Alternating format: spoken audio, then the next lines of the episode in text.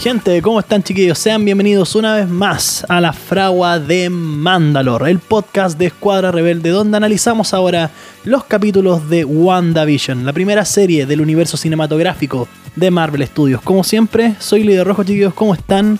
Espero que estén muy bien, espero que estén tranquilos. Ya comenzó marzo, un mes terrible para algunos, incluyéndome.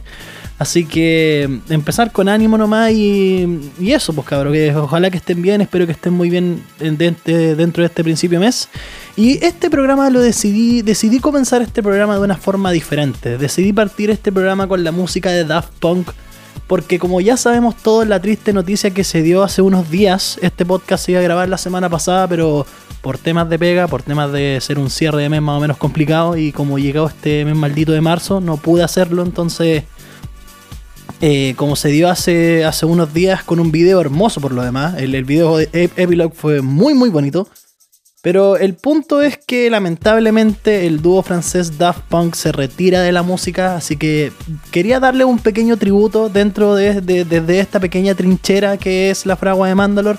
No solamente por su música, que obviamente la música, la mística por así decirlo, eh, todo, lo, todo lo que representaban y, la época que marcaron eh, a, mediados de los años 90 y al principio y, por los 2000 también el soundtrack de Tron, eh, el gran disco, el último disco que sacaron Random Access Memories con grandes figuras de la música. Entonces, eso obviamente eh, marca mucho, marca mucho lo que es en la música, la presencia de Daft Punk y algo que duele mucho es la ausencia de ellos ahora, su, su retiro. Pero pero me gusta también, me gustaría también darle tributo a Daft Punk dentro de esta pequeña trinchera, como dije anteriormente, porque, por sobre todo porque se me vienen a la cabeza muchos recuerdos que tengo donde la música de Daft Punk estuvo presente ahí. Y recuerdos, por ejemplo, en el colegio, en el colegio donde tenía un amigo con el que con el que escuchábamos Daft Punk siempre. Yo, yo por ejemplo, me gusta mucho el metal y era como, y él también, él también cuando nos conocimos, nos conocimos por eso, nos conocimos escuchando Metallica, Iron Maiden, Slayer, eh, y, otro, y, unas, unas, cuantas bandas más. Entonces eh, fue súper fue súper bacán en esa época cuando, en el colegio donde la gente es muy terca, donde uno es muy terco con sus modas y, está el metalero ahí que tenéis que escuchar metal nomás, pues entonces ¿cómo lo voy a escuchar otra vez? Eh, y nosotros, yo le digo al chico este weón, dice como, oye, ¿y a ti te gusta Daft Punk? Oh, Daft Punk. Sí, weón, el, el, Discovery, el, oh, el, la canción aerodinámica, esas son las guitarras bacán. Y ahí, puta, escuchábamos Daft Punk siempre que nos juntábamos. Siempre que nos juntábamos, escuchábamos Daft Punk. Eh, una vez lo acompañé el Euro, gran lugar donde comprar discos a no me acuerdo qué disco se compró, parece que fue el Homework, el primer disco, o el, o Alive, no me acuerdo cuál de, los, de los dos Alive, no sé si el del 97 o el 2007, pero sé que este weón se compró un disco, una edición especial, súper bonita de ese disco, y lo, y lo envidio hasta el día de hoy, y, ojalá le mando un saludo para...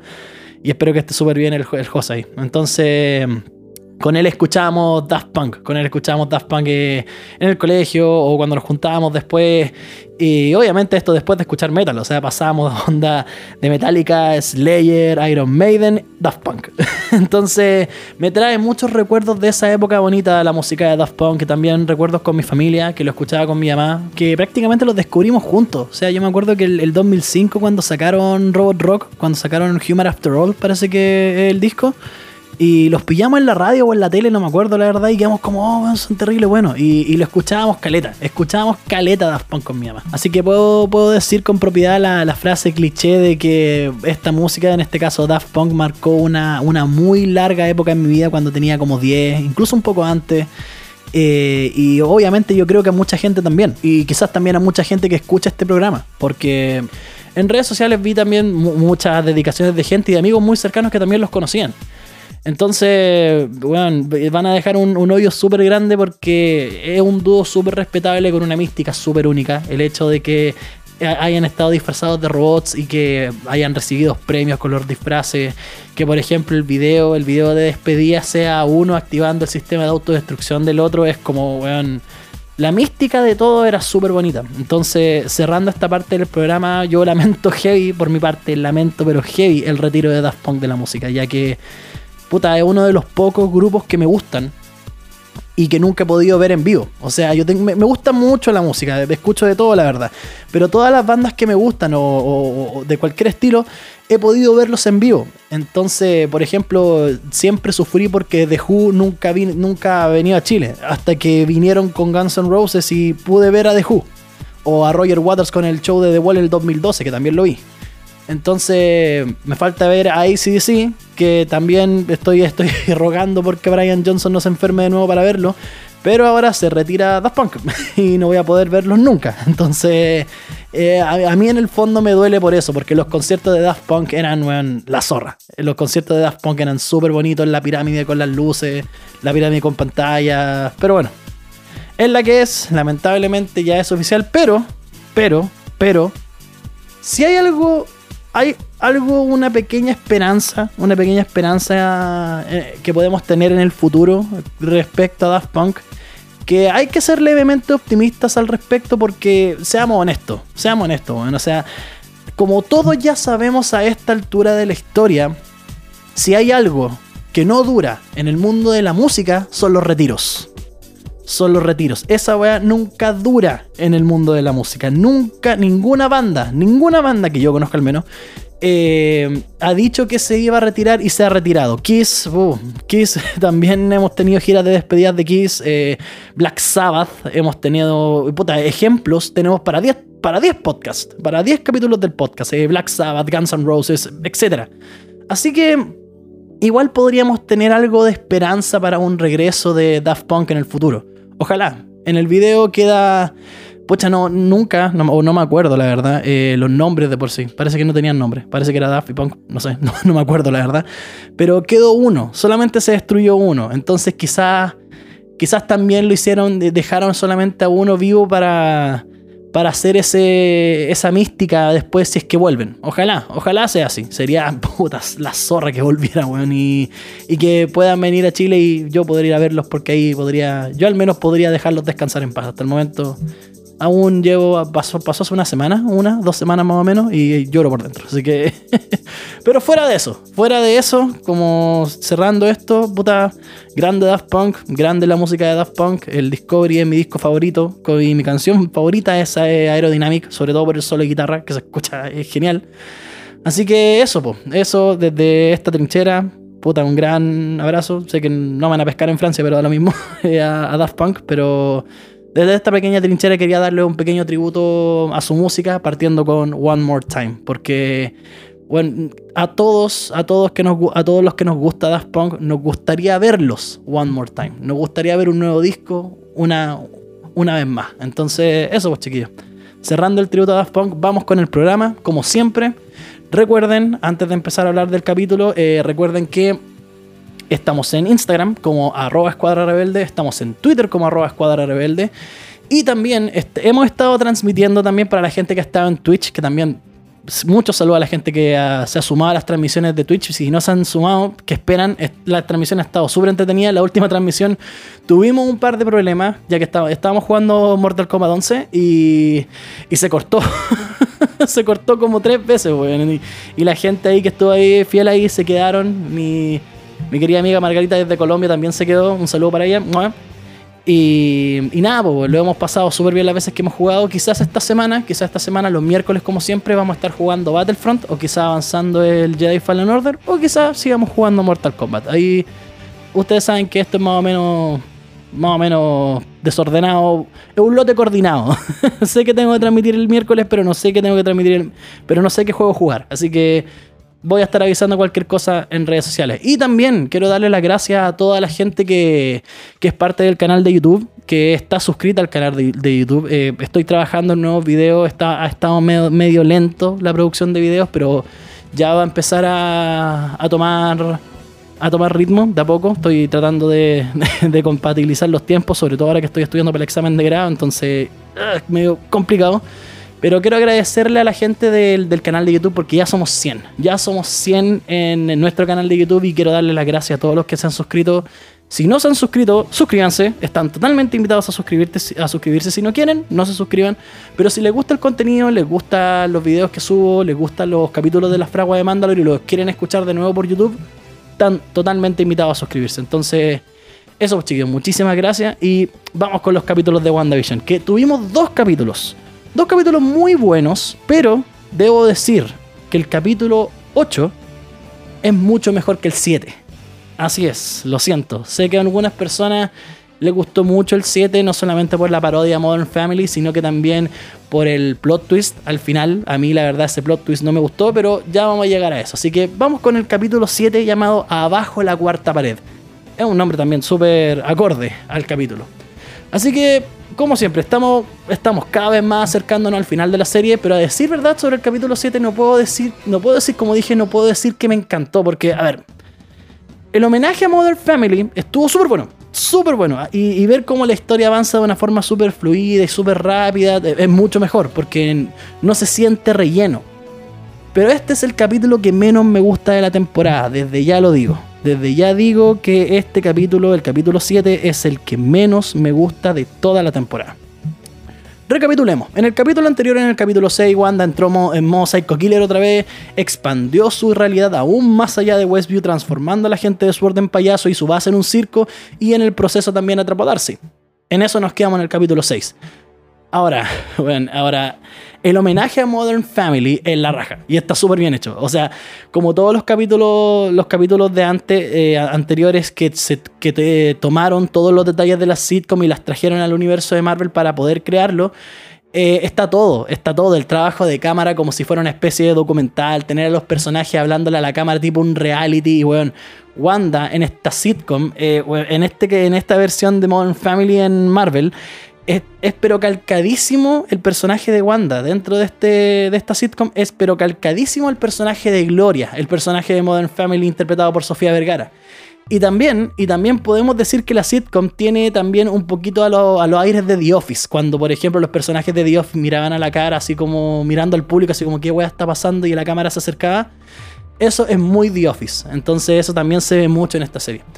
En el fondo, la sitcom está llegando a los años 2000 y me encanta porque muchas de estas sitcom eh, que hace referencia a este capítulo las he visto. he visto The Office, he visto Modern Family, he visto eh, Happy Endings, parece que no la vi porque también está, está, basada en Happy Endings este, este, este capítulo de la sitcom. No sé si la vi, no me acuerdo muy la verdad cómo era Happy Endings, pero toda la, vi muchas sitcom de los 90, Friends, eh, Friends, Alf, eh, Malcolm, obviamente. Eh, Two and a Half Men, partiendo ahora con la de los 2000, de Big, Bang, Big Bang Theory, puta, caleta. Pero las que más veía era The Office y a veces Modern Family. Más The Office que Modern, Modern Family, porque The Office me cagaba la risa con, Steve Carell en The Office. Entonces, eh, como dije anteriormente, en el fondo la sitcom ya llegó a los años 2000 y, bueno, las referencias que tienen, ya que he visto esta serie, ya que he visto The Office, ya que he visto Modern Family, hicieron un doble efecto en mí. Aparte, bueno, encuentro la raja, encuentro súper entretenido y súper gracioso por lo demás, que pareciera que Wanda quedó con una especie de caña después de expandir el Hex en Halloween. Es como ¿Se acuerdan cuando dije que en el capítulo de, la. cuando era la sitcom en los 60, cuando eh, Visión se traga un chicle pareciera como si estuviera curado? Aquí es como el efecto que pasa cuando te. cuando expandes el Hex, te da una tremenda caña. Porque de verdad pareciera como que Wanda hubiera despertado con caña. Aparte. Bueno, ver la cara de Wanda cuando se despierta, bueno, esa es la cara de alguien con caña. De verdad, esa es la cara de alguien que tomó pero caleta en un carrete y que al día siguiente no tiene ni la más puta idea de lo que hizo o qué pasó en dicho carrete. Porque de verdad, y cuando se destapa también y ve que todavía está con el disfraz de Halloween, e, esa weá, esa weá de verdad es de un weón con una tremenda caña. Entonces lo encontré súper, súper gracioso. Ahora, el conflicto en este capítulo de la sitcom es que Wanda está perdiendo el control. No solamente al expandir su realidad, sino que también dentro de ella. Y me encanta cómo, cómo lo muestran. Por ejemplo, la escena del principio, cuando vemos a los gemelos, los gemelos que no entienden lo que pasa con su videojuego y vemos que los controles pasan a ser controles de Nintendo Wii a ser controles de Nintendo GameCube, que obviamente fueron grandes consolas, grandes consolas en la época de los 2000. Lástima que la, Play, que la Play 2 no tuvo su oportunidad de brillar, pero ya tuvimos dos referencias a los primeros años de PlayStation en el capítulo anterior, del capítulo de los 90. Y como dije, después de pasar a los controles de GameCube, pasan a los, controles de Atari, después a las cartas de Uno, y la cosa es que todo está comenzando a descontrolarse dentro de la realidad de Wanda. Todo se está comenzando a descontrolar, perdón. Y ella decide tomarse un día en cuarentena, como dice en la serie. Un día solamente para ella sin hacer nada. Y a lo largo del capítulo vemos como las, como las cosas que Wanda toca comienzan a oscilar entre una época y otra. Bueno, me encanta el efecto cómico de estos cambios, con la leche retrocediendo de época y más adelante pasa lo mismo con, con los muebles. Puedo decir que este capítulo en el apartado cómico es genial, porque ha sido el capítulo con el que más me he reído. Hasta el momento ha sido el que, con el que más me he reído. Y creo que esta... Y creo que será el único. Que yo creo que también será el único porque parece que este es el último capítulo de las sitcoms. Pero lo vamos a ver paso a paso. Ahora, la intro de, esta sitcom, como todas las intros de los, de los capítulos anteriores, las canciones principales dan contexto a lo que va a pasar en la historia o lo que está pasando dentro de la cabeza de Wanda. Y eh, la intro, en este caso, es una mezcla de tres sitcoms de los 2000. Happy Endings, con todas las cosas que aparecen ahí que dicen Wanda en ellas, que van cambiando, es en la intro de Happy Endings. Eh, The Office, por el estilo de la música, y termina con Modern Family con el título al final. Y como todas las intros que han hecho para las sitcoms me gustan, N. Son, la encuentro creativa, la encuentro una gran, una gran, eh, ¿cómo se llama esta cuestión? Un gran homenaje a esta serie. O sea, la, intro de la, de, la, de la etapa de los 90 con la mezcla que hicieron entre Alf y Malcolm, bueno, lo encontré a la raja. Em, eh, pero, pero, pero aquí en este caso voy a ser un poquito sesgado y voy a ceder a mi favoritismo porque me hubiera encantado, me hubiera encantado que este capítulo hubiera parodiado solamente y netamente la intro de The Office. Porque la intro de The Office es mi intro de sitcom favorita. No, hay, hay súper pocas sitcom que tengan una intro tan que, que me guste tanto como la de The Office. O sea, dentro, si tuviera un top 3, está The Office, Malcolm, Alf. esas son mis mi intro de sitcom favoritas. Porque la de Big Bang Theory sí me gusta, pero es muy corta. La de Two and a Half Men, sí, ver a Alan Harper y a Charlie Harper, sí, también es buena, pero la intro de The Office es genial. la intro de The Office es súper buena, la, música por sobre todo. La música también y Steve Carell ahí moviendo su, su premio ahí, The Office. Pero ah, voy a hacer a mi favoritismo y yo creo que si hubo, podrían haber hecho la serie como Modern Family, pero la intro como The Office. Hubiera sido la zorra esa Pero después de la intro pasamos de vuelta al mundo real con una improvisada base de Sword con el director Hayward y un grupo de soldados que escaparon del Hex y perdieron la transmisión y se están preparando para atacar el Hex. Para, para, atacar el Hex. Como siempre, Hayward está tratando de, como sea, detener a Wanda sin importar que esto termine con una mala consecuencia. Pero obviamente con lo que descubrió Darcy en el capítulo anterior, no es Wanda quien quiere. Hayward no quiere exclusivamente detener a Wanda, si lo que él quiere realmente es a visión. Y hablando de visión, pasamos directamente a visión despertando donde cayó cuando se expandió el Hex que fue afuera del circo. Y visión, y visión despierta cuál weón que se cura en Santiago, carretea en Santiago y después despierta en Talca, weón. de verdad, o sea, la, también pareciera como si Visión no tiene cresta idea porque hay un circo ahí. La cosa también es que Darcy también fue afectada por el Hex y se comporta como la escapista del circo. Y de nuevo, como este capítulo retrata el hecho de que Wanda no tiene cresta idea de lo que está pasando y trata de, como sea, contestar sus dudas de los gemelos, eh, las dudas de los gemelos, como dije después, después que los gemelos tienen como dudas, así como el tío Pietro dijo que, eh, el tío Pietro dijo que eh, el papá estaba muerto y se iba a morir dos veces y, y, Wanda dice así como él no es su tío, ¿cachai? Entonces, de nuevo, como de nuevo, ay, estoy muy enredado hoy día. Disculpen, estoy muerto sueño, que hoy día hice muchas cosas. Pero como de nuevo, como dije, este, este, capítulo retrata el hecho de que Wanda no tiene cresta idea de lo que está pasando. Wanda no tiene idea de lo que está pasando en su realidad, no tiene cresta idea de por qué está perdiendo el control. Y trata como sea eh, contestar las dudas de los gemelos, como uno de ellos obviamente mirando la cara con una cara de confundido muy a lo de Office. Eh, Wanda les dice que Pietro no es su tío, que no deben confiar en él. Y como siempre, siempre en el momento justo llega Agnes, que juega un gran rol en este capítulo y que se lleva el premio, la verdad, en, este capítulo se lleva el premio al ser el al personaje más gracioso de la sitcom, de este capítulo, porque no será... No será porque, como dije antes, yo al haber visto estas sitcoms me dan un doble efecto los chistes. No, quizás sea por eso que me da mucha risa lo que dice Agnes, pero al igual que en el anterior con la referencia a Malcolm, eh, sí, puede ser que tenga un doble efecto en mí, ya que son sitcoms que veía muy seguido y que me gustan mucho, son parte de mis favoritas. Pero, pero las escenas con Agnes en esta sitcom son, más son las más graciosas. Son los más graciosos. O sea, los monólogos del tipo reality. Aquí pasamos a una de las. Eh, bueno, cuando dice así como: No, si una vez yo mordí a un niño. Sí, una vez mordió un niño. Sí. Y Agnes así como después se va y, es como la vecina rara que es como, no, tengo un lunar en la espalda y, ¿cachai? Eh, eh, yo puedo decir que personaje de Agnes dentro de esta sitcom es el más gracioso de, de toda la serie, la verdad. Aparte que este capítulo es con el que más me reí. Ahora, aquí pasamos a una de las cosas decepcionantes de este capítulo. Una de las cosas que la verdad no me gustaron. No me gustaron por, por nada. Ahora, ojo quiero dejar algo súper claro. Cuando digo decepcionante, no quiero decir que el capítulo se vuelve instantáneamente infumable y súper malo y, no tiene arreglo, no. Porque el capítulo es bueno, el capítulo es muy bueno.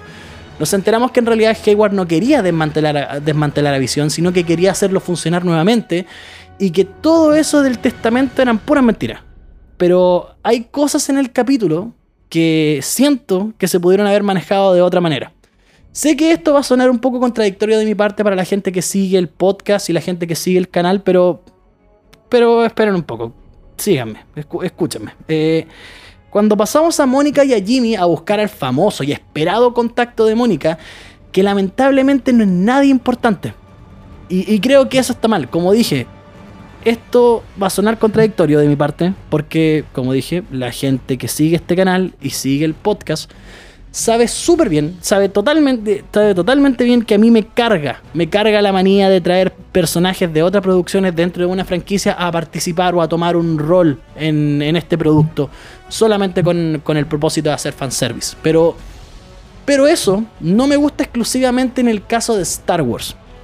Porque Marvel, al ser un gran universo y a dejar claro que todas las películas están conectadas entre sí y todos los personajes eh, se pueden conectar entre sí y por sobre todo dentro del mundo de los cómics que algunos personajes visiten a otros personajes dentro de un número del cómic de ese personaje es totalmente normal. Entonces yo creo, yo creo que se puede aplicar ese tipo de fanservice y pueden hacerlo sin que parezca un fanservice fuera de lugar.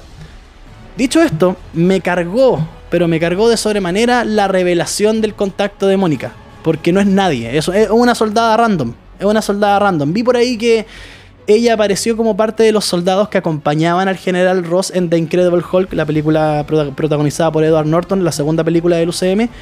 Y es puta súper anticlimáctico. Hypearon caleta el tema del contacto de Mónica en el capítulo anterior. Lo, lo hypearon así como, no, tengo un contacto y es una experta en, física y me, me, va a venir a ayudar. Y hasta se especuló en internet que podría ser Richards. Obviamente eso sonaba como algo totalmente tirado a las mechas, pero... Pero ¿por qué no podría ser otro personaje? Como dije anteriormente en un capítulo de este podcast, ¿por qué en vez de traer a esta soldada random, traer a Hawkeye? Clint Barton es el personaje más cercano a Wanda hasta el momento.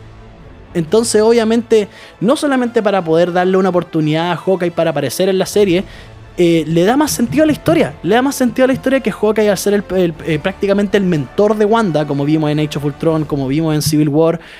Eh, llegar y decir, oh, está bien, eh, no, yo voy a ir a hablar con ella, no, no vayáis tú, yo voy a ir a hablar con ella y que quizás no lo dejen y se quede afuera o, pasa alguna tragedia, o quizás, o, traer a Pepper, weón, o, traer a, Pepper y que ese, y que ese, ese tanque que crearon para ingresar nuevamente al Hex hubiera sido construido por Stark Industries a pedido de Pepper y, y ver a Pepper ahí. O, no sé, ver, quizá a Bruce Banner, como dijo obviamente eh, Mónica, que su, su, contacto supuestamente tenía conocimientos eh, dentro de lo que estaba pasando, era como de energía molecular o de física molecular, no, no, me acuerdo muy bien.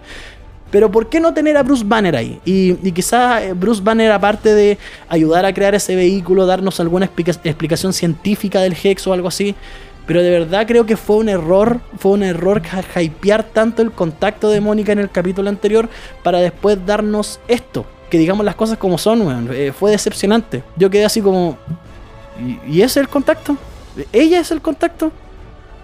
no podía ser Pepper, no, no podía ser Pepper viendo la cagada que está quedando en Westview y dijo, ok, voy a ocupar esta empresa que es de, Tony Stark, Stark Industries, para crear eso y, ayudar a, Mónica Rombo, que es parte de Sword. No podía pasar eso, o, yo estoy diciendo algo muy tirado a las mechas porque se repetía N veces en el capítulo anterior, no es que tengo un contacto, no es que tengo un contacto, no es que tengo un contacto, y el contacto, una soldado random.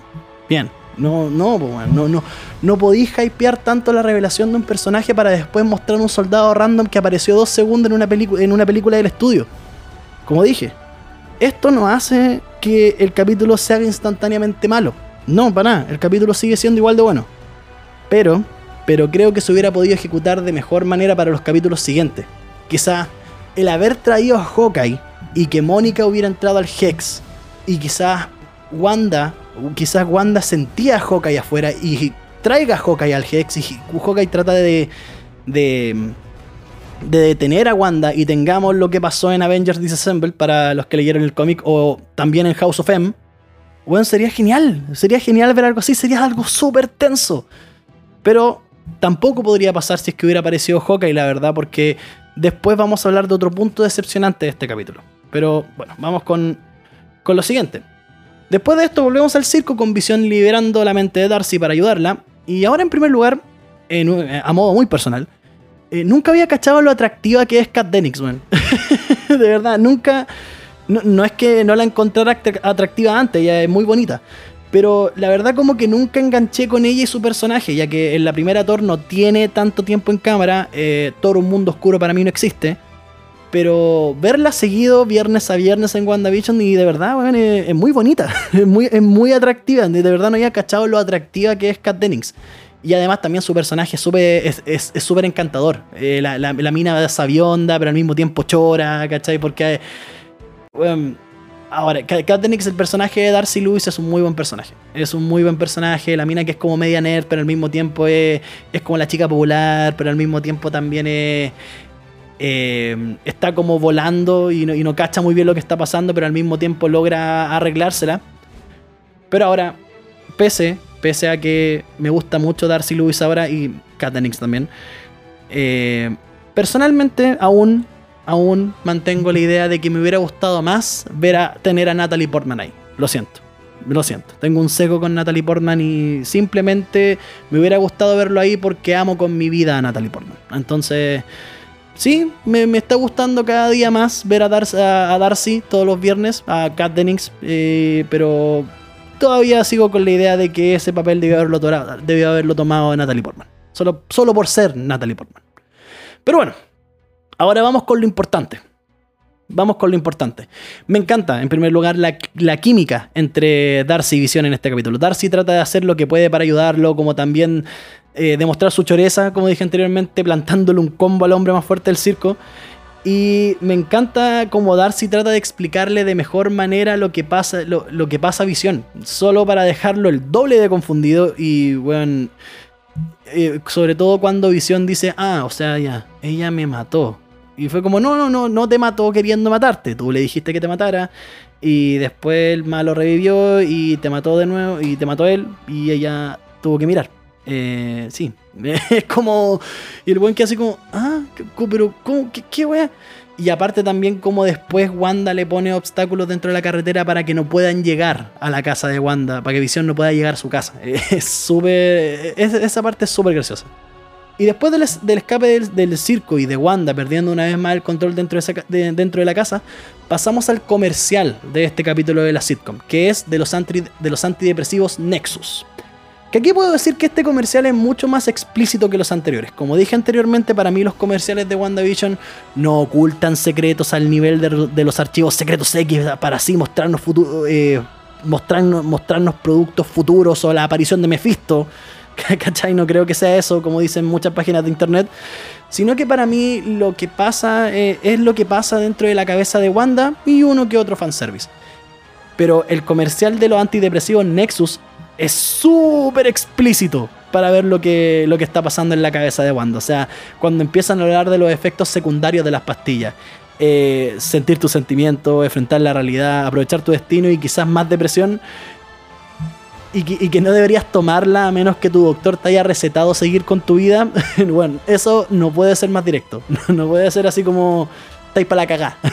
estáis para la cagá, asume, estáis para la cagá. Pero después de eso, después del comercial, tenemos a Agnes con los gemelos. Nos dejan claro que Billy no puede leer la mente de Agnes. Y con otra escena tipo reality muy graciosa de Agnes también.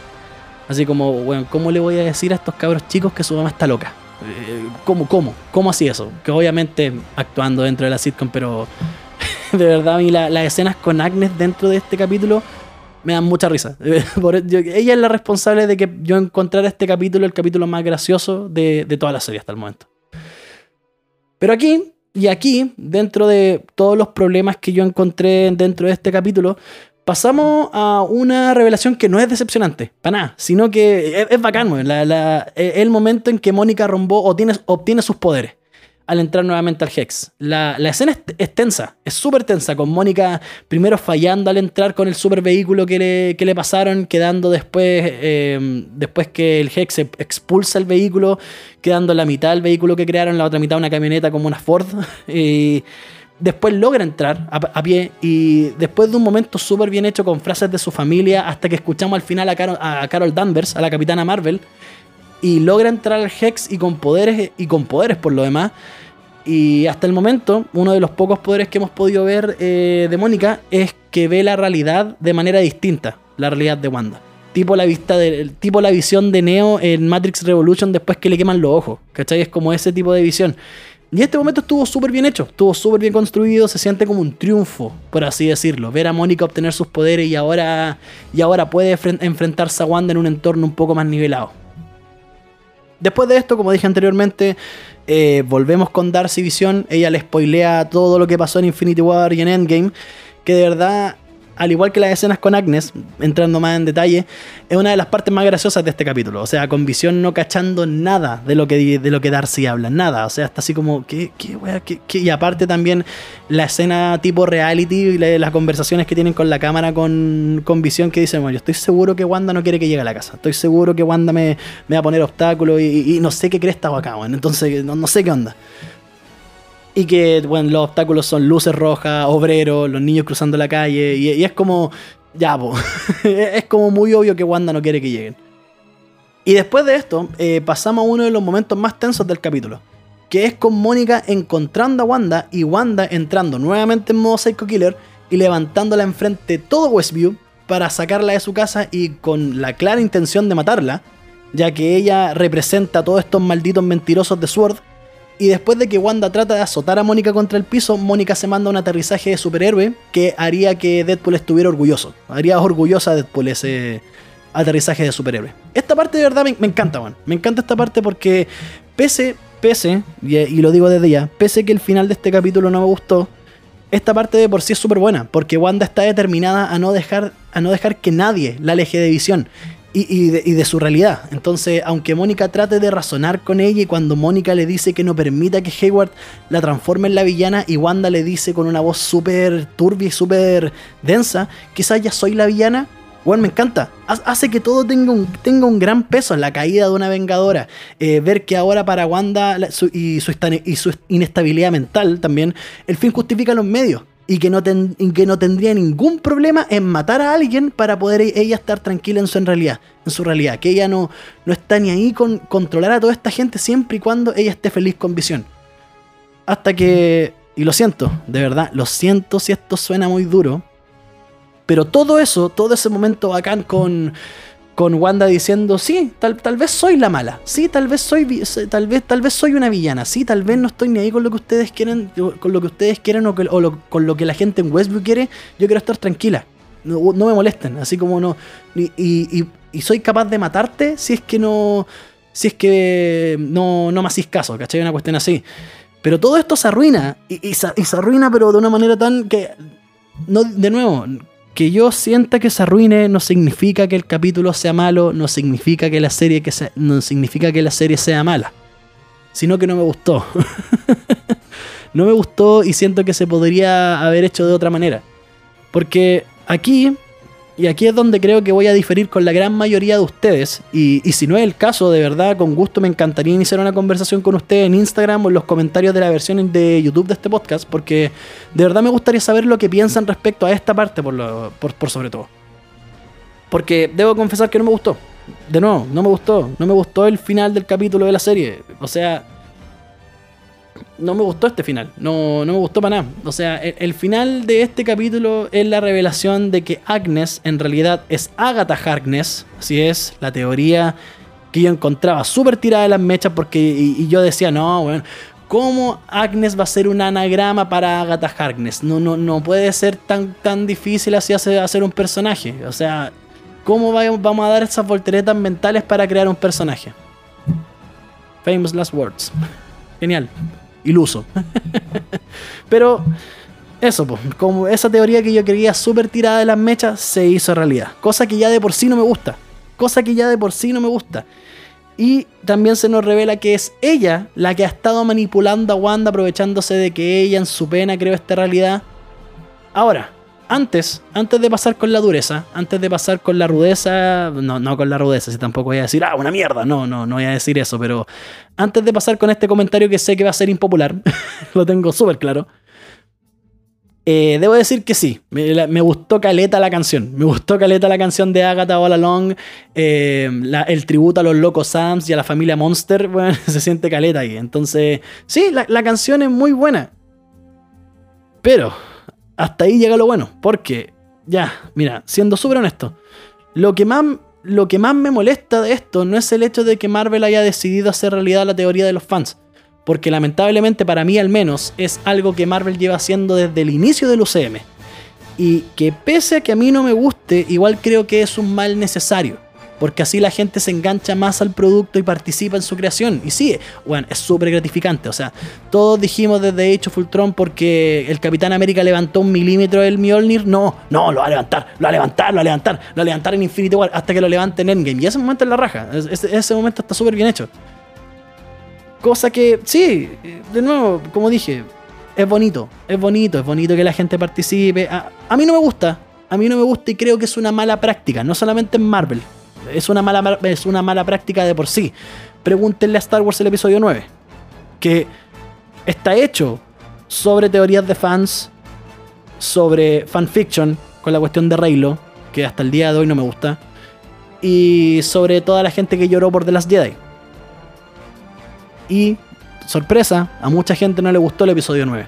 Entonces, yo creo que es una mala práctica, porque en el caso de las teorías, creo que mata pero mata de una manera horrible todas las sorpresas que pueden haber más adelante.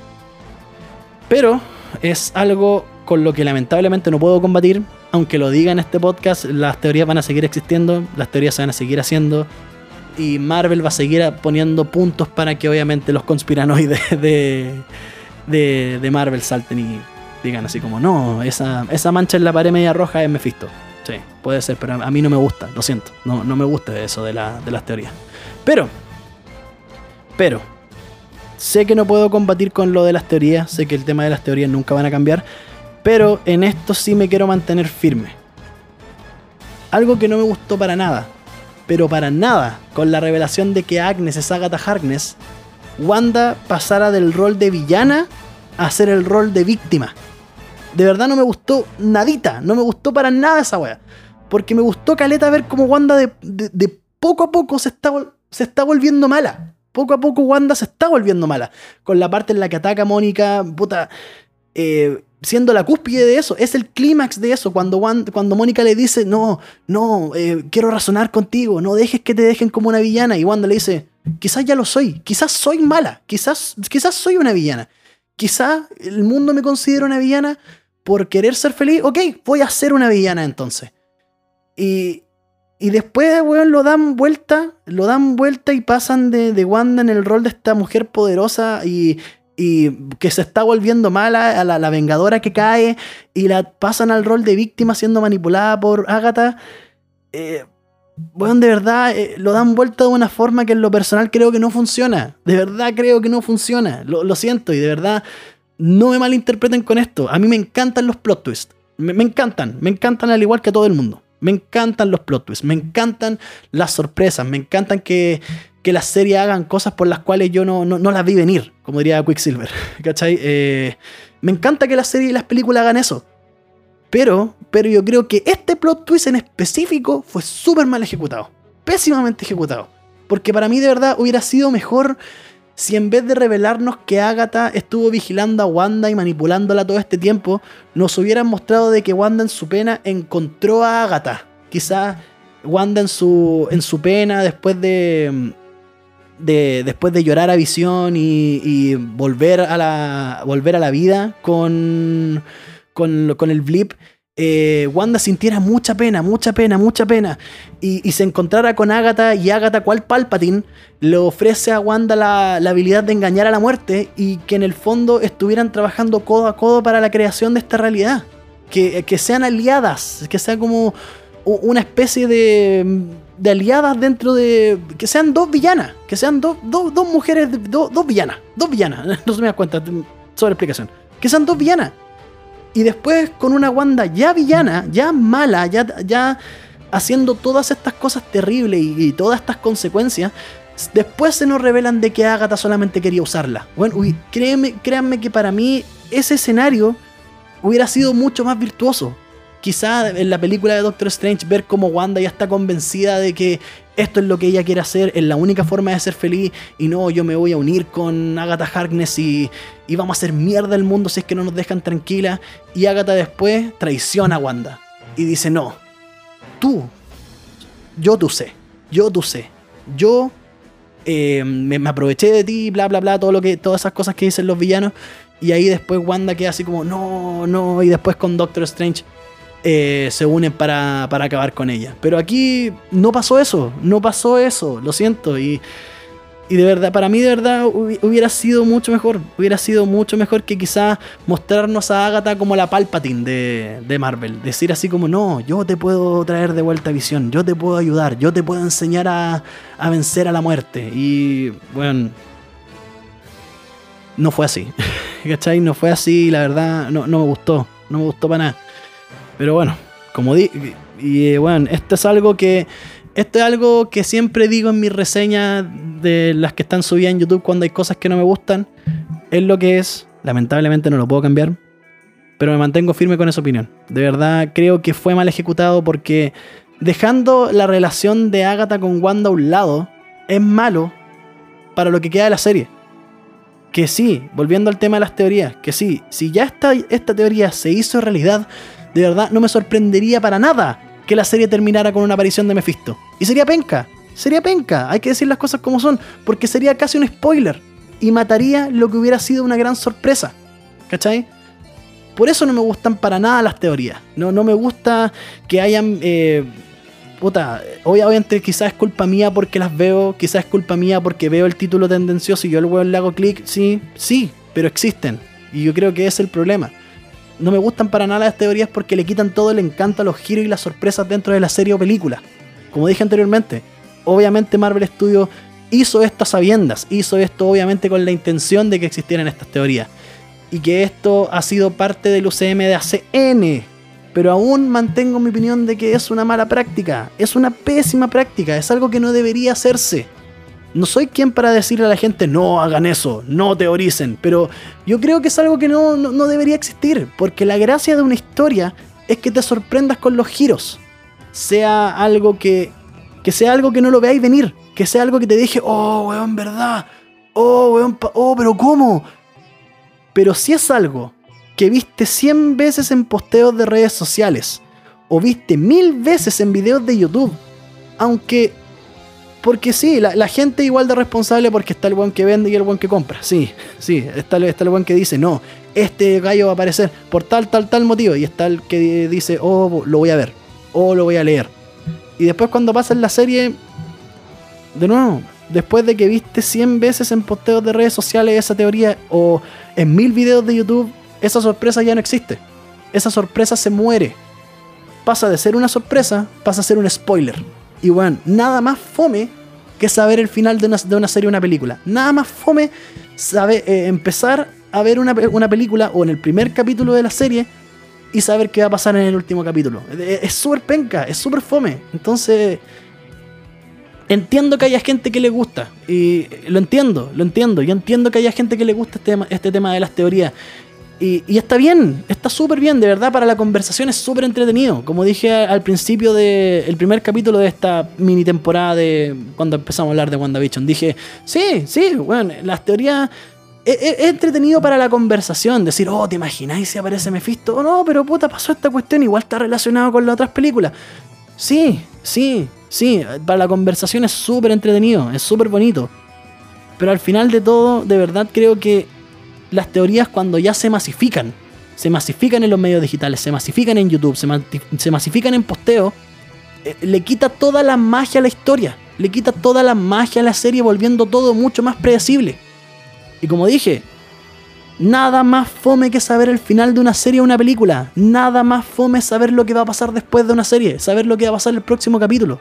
¿Cachai? Entonces, pero bueno, mi, molestia sobre esto podría estar hablando todo el día al respecto y no, me voy a alargar más, pero en conclusión, en conclusión del capítulo 7, el capítulo no es malo, no es malo para nada.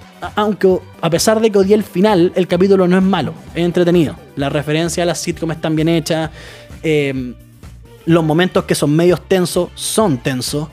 Y, y, después tenemos una escena post créditos con Mónica y el que hasta el momento pensábamos que era Pietro pero la, verdad la escena post créditos no aporta mucho. Porque.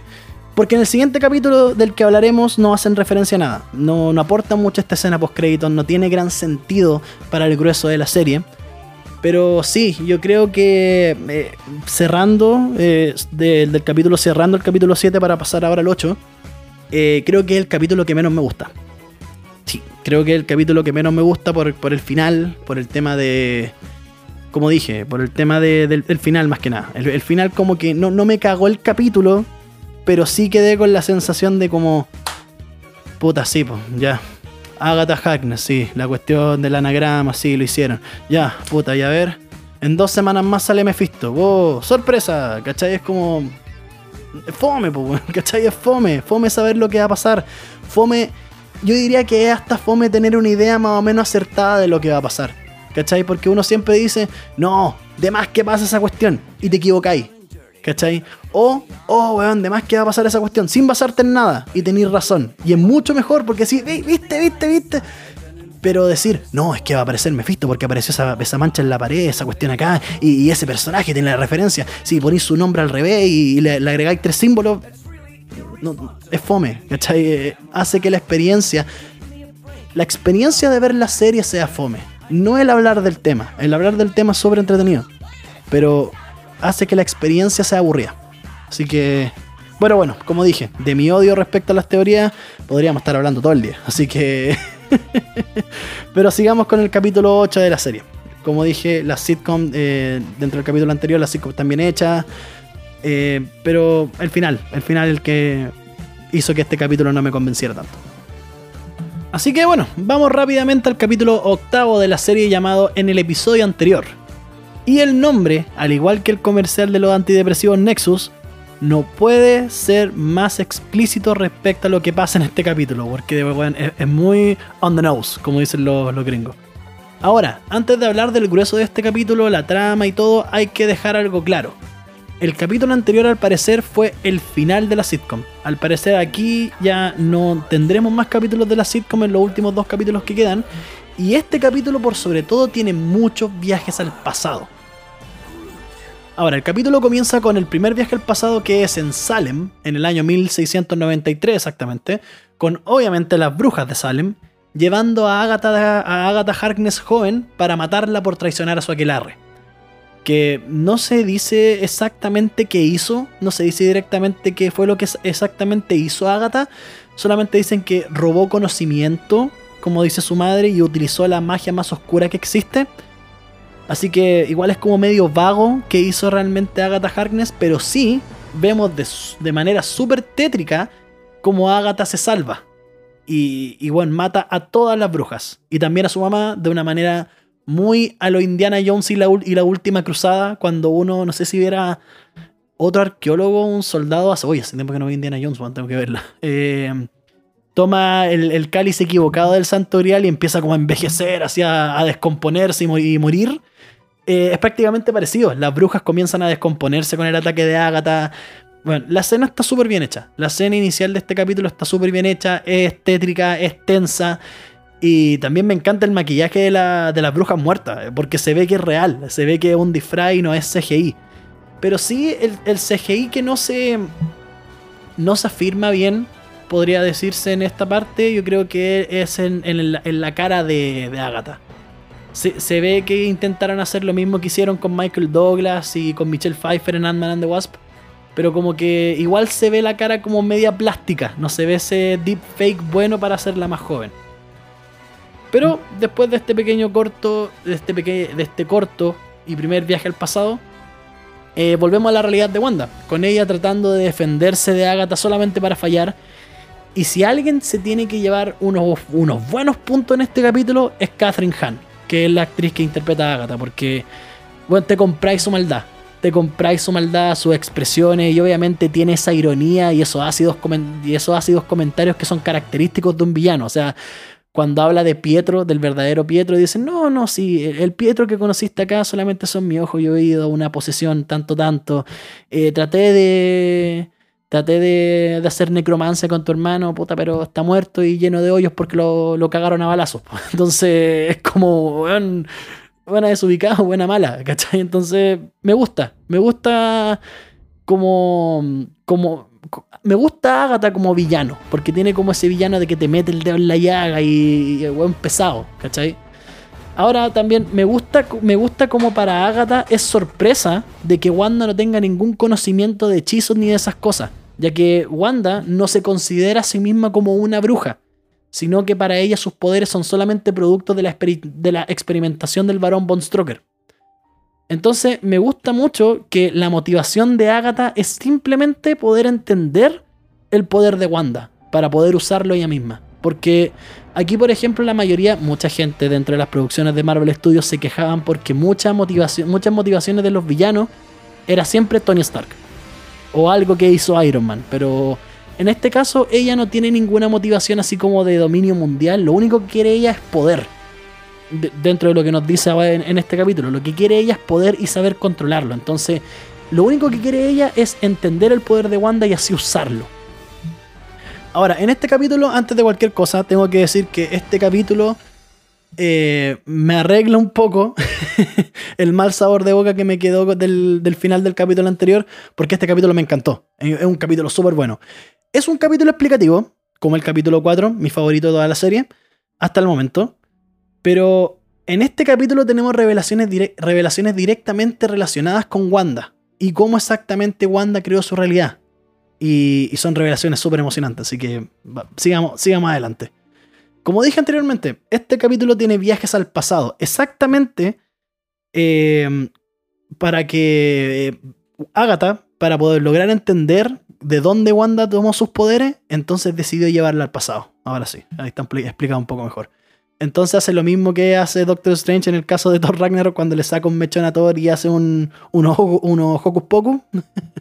En este caso, eh, eh, Agatha le saca un mechón de pelo a. un pelo a, Wanda y, crea una puerta. Una puerta que lleva exactamente al pasado de Wanda. Que weón.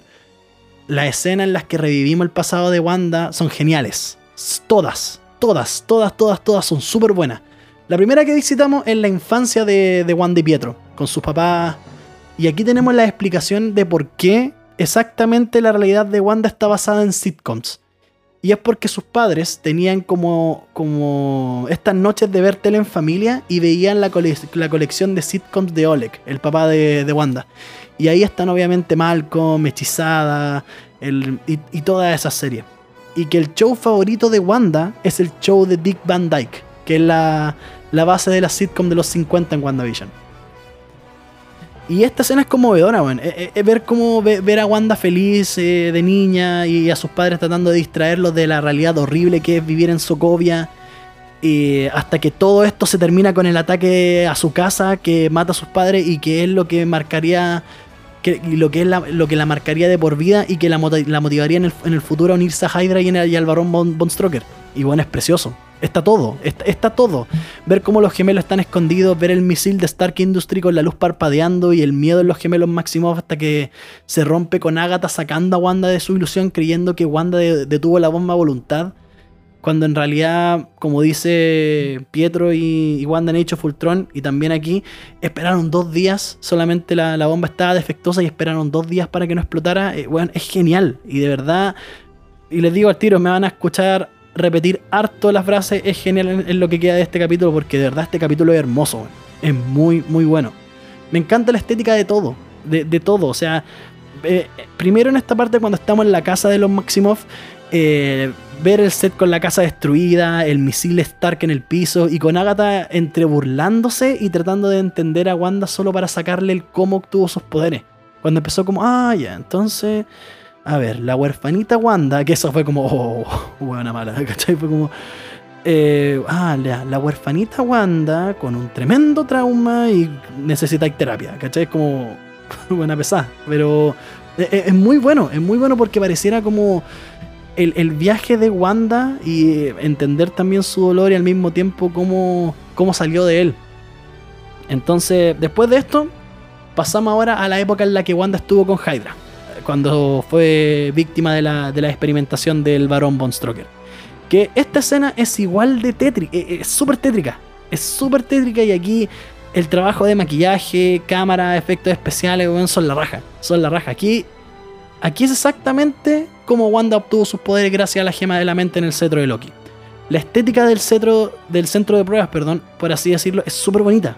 Es súper bonita. Eh, los tonos oscuros, los puntos de luz en el suelo y en el, en el cetro de Loki también le dan un aspecto súper lúgubre.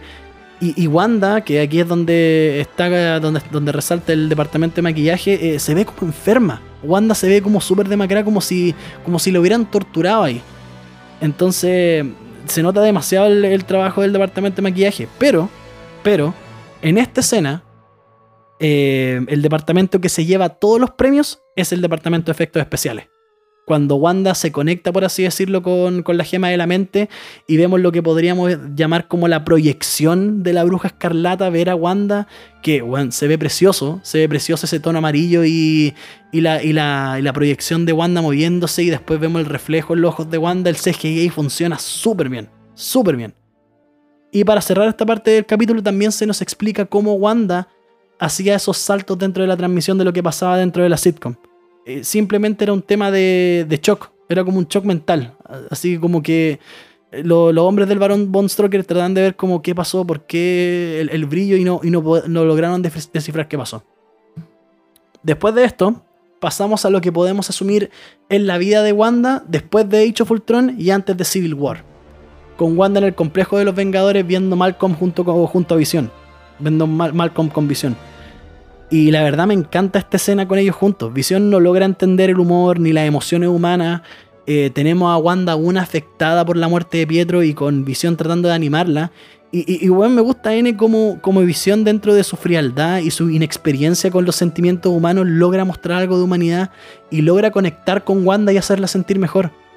Bueno, es una parte súper bonita. Igual es una parte súper bonita si lo. Viendo así el capítulo, la, frase que se manda a visión, así como, bueno, puta, lo único que tenía yo era soledad, entonces nunca experimenté la pérdida porque no tenía a quien perder. Es como, wow. Así como es. es no es profundo así como el señor sarcasmo, ¿cachai?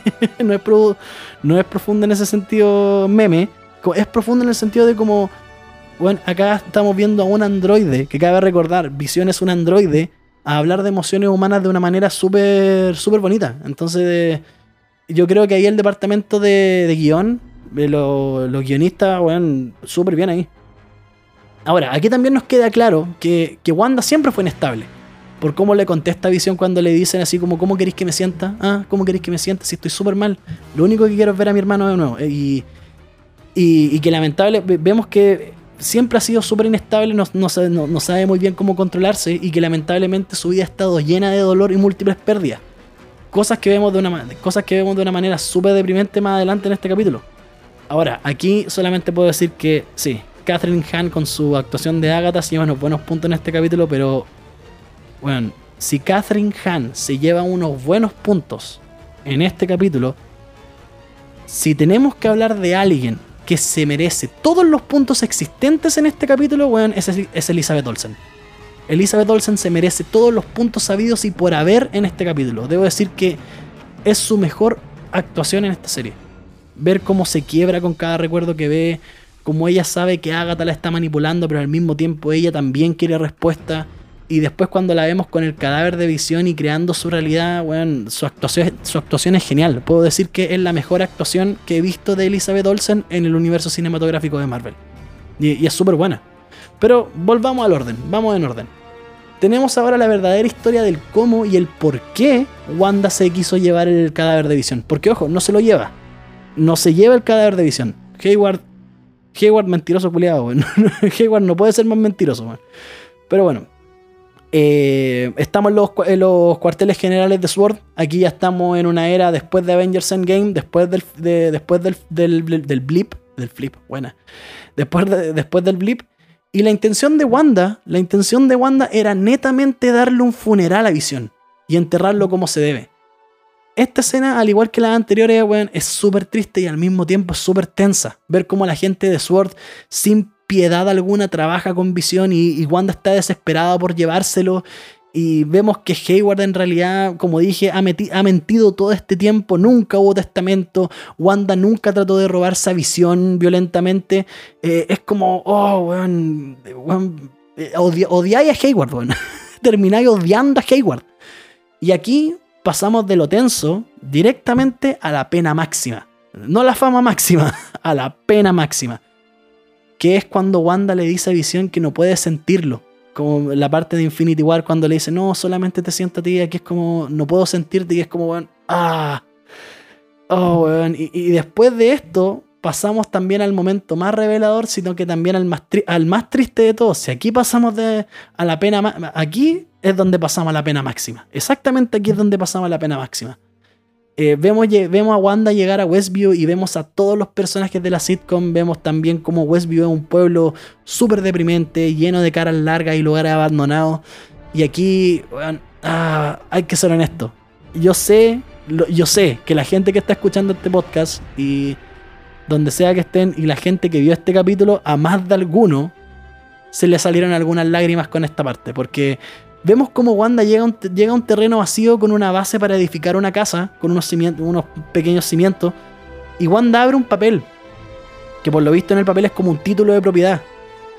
Y eso acredita que Visión compró ese terreno para construir una casa para él y Wanda. Y bueno, es como, uff, bueno, ver lo que de verdad significa el corazón del calendario en el primer capítulo.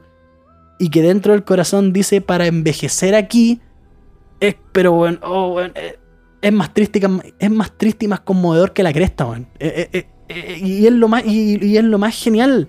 Lo más genial de esto es que no es triste y conmovedor en un tono cursi, sino que se ve, se ve que la pena de Wanda es genuina. Wanda se acerca al papel y, la, vemos así llena de lágrimas y, después se tira al piso a, llorar como, bueno, sinceramente como lo haría cualquier persona después de haber perdido un ser querido digámoslo, ¿cachai? O sea, cualquier persona que ha perdido a un ser querido tiene ese tipo de reacciones, ¿cachai? Eh, obviamente todos reaccionamos de una forma diferente, pero yo, créanme que yo he visto muy de cerca a gente tener ese tipo de reacciones cuando pierden a alguien muy, muy, muy, muy cercano. Y, pero volviendo a la serie, bueno, la, la, pena de Wanda uno ve que es genuina y, la, actuación de Elizabeth Olsen es lo que hace que este momento se sienta tan, se sienta tan, tan fuerte.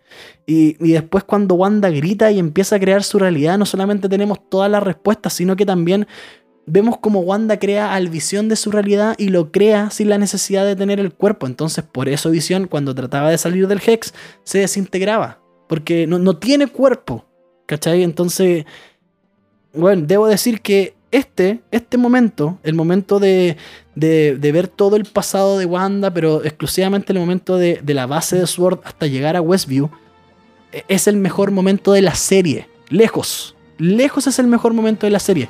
No solamente por las revelaciones, no solamente porque se, es súper triste y eh, de ser triste, ¿cachai? No, no digo que, que porque sea triste sea bueno, pero igual sí, lo es es porque está muy bien construido. La, pena, la tensión, las actuaciones. bueno, cerrado. Este es mi momento favorito de, toda la serie. Bueno, a mí de verdad me dio mucha pena. Siendo súper honesto. Me dio mucha pena cuando vi a Wanda abrir el papel y fue como, oh, Visión le compró una casa, weón. Es como, no. Y, ver a la, la, actuación de Elizabeth Olsen por lo demás. Verla, te compráis su pena te compráis su dolor, te compráis que ella extraña tanto a Visión que no pudo controlar todo el poder que tiene y, buscó hasta la manera más desesperada de traer todo eso de vuelta. Entonces, como, bueno, es súper bueno. Y el final de este capítulo es, pero lejos mejor que el capítulo anterior. lejos mejor que el capítulo anterior. Con Agatha ya en su verdadera forma, eh, después de obviamente, después de ver el, el, set de los 50 y ahora ver el set real y con Agatha así como, oh, bravo. Bonito, bonito. Y está en la calle de Westview ahorcando a los hijos de Wanda y por primera vez en el UCM alguien se refiere a Wanda como la bruja escarlata. Y también en este capítulo tenemos una, una escena post créditos que es, que es a Hayward mostrándonos lo que logró crear con el cuerpo de visión. Y logró crear lo que se conoce en los cómics, en el cómics de, de los Vengadores de la Costa Oeste, el White Vision que lo creó con el, con el misil que le lanzaron a Wanda que tiene la energía del Hex. Ahora, nunca, nunca he leído Los Vengadores de la Costa Oeste, lamentablemente, así que no, he tenido la oportunidad de, leer ese cómic, así que para mí esto es algo totalmente nuevo y puedo decir que estoy súper emocionado al respecto, porque quiero saber qué, qué onda esa visión. Pero, cerrando, eh, puedo decir en conclusión sobre este último capítulo eh, que fue mucho mejor que el anterior, mucho mejor que el anterior, sobre todo el final, con una calidad cercana al capítulo 4, al capítulo 4 y eh, lo que sí, este capítulo resalta por sobre todos los anteriores por la, porque este capítulo tiene las mejores actuaciones de la serie. Este capítulo tiene las mejores actuaciones de la serie. Elizabeth Olsen se lleva todos los puntos de este capítulo Aún mantengo la idea de que hacer que Agatha sea la villana y Wanda no es una mala idea. Aún lo mantengo. Pero, pero no puedo negar que los, buenos, los buenos momentos que tuvimos en este capítulo. Este capítulo estuvo súper bueno. Y solamente nos quedan dos. Solamente nos quedan dos este viernes y el próximo viernes. Y se supone que estos dos capítulos durarán una hora. Se supone. Lo mismo dijeron de este capítulo, duró 45 minutos. Así que eh, podremos esperar eh, más datos, podremos esperar más datos y más revelación y ver qué pasa. Así que, como siempre digo, solamente nos queda ver qué onda, qué puede pasar este viernes. Así que, eso pues chiquillos, estamos llegando al final de un nuevo capítulo de la fragua de Mandalore. Estuvo medio largo este, pero ojalá, ojalá les guste, ojalá les guste, ojalá lo escuchen completo y... ¡Ay! ¡Uh! Y eso, pues chiquillos, espero que estén súper bien, espero que se encuentren todos bien en este principio de marzo, los que ya entraron a clase, tanto universitarios como, como colegiales, liceanos. Eh, bueno, mucho ánimo, mucho ánimo, mucho ánimo. Yo también tengo que empezar a estudiar el examen de grado, menos mal estoy terminando, pero créanme que es peor, quiero puro volver al colegio. en tiempo así veo todo lo que tengo que estudiar quiero puro volver al colegio. Pero bueno, la verdad no. Eh, pero eso pues chiquillos. Eso chiquillos, espero que estén súper bien. Espero que se encuentren eh, súper bien. Que tengan un gran inicio, tengan una gran semana. Y, y nada pues chiquillos, muchísimas gracias por escuchar. Recuerden, como siempre, Instagram, arroba escuadra rebelde. Twitter, arroba escuadra rebelde. Eh, en Twitch estaremos jugando este miércoles a la misma hora, a las 8, de 8 a 10. No sé qué vamos a jugar, pero algo vamos a jugar. Quizás juguemos Battlefront lo más seguro que quizás juguemos Battlefront. O Mortal Kombat. Usted, si ustedes me quieren dar una idea de qué podemos jugar, por favor, el direct del Instagram está abierto para que puedan pasar. Recuerden, Twitch. Recuerden que también tenemos Twitch, twitch.tv slash escuadra rebelde. Y de gracias también a las 100 personas que están suscritas a nuestro canal de YouTube. Si, cuando puedan escuchar este capítulo en YouTube, van a escuchar todo esto agradecimiento para ustedes. De verdad, muchísimas gracias a todos. Y eso pues chiquillos, será hasta la próxima semana con un nuevo capítulo de las fraguas de Mandalore analizando WandaVision. Como siempre digo en este podcast, muchas gracias por dejarme acompañarlos en lo que sea que estén haciendo. Y los quiero caleta, man. Los quiero N. Pásenla súper bien. Fui líder rojo. Chau, chau.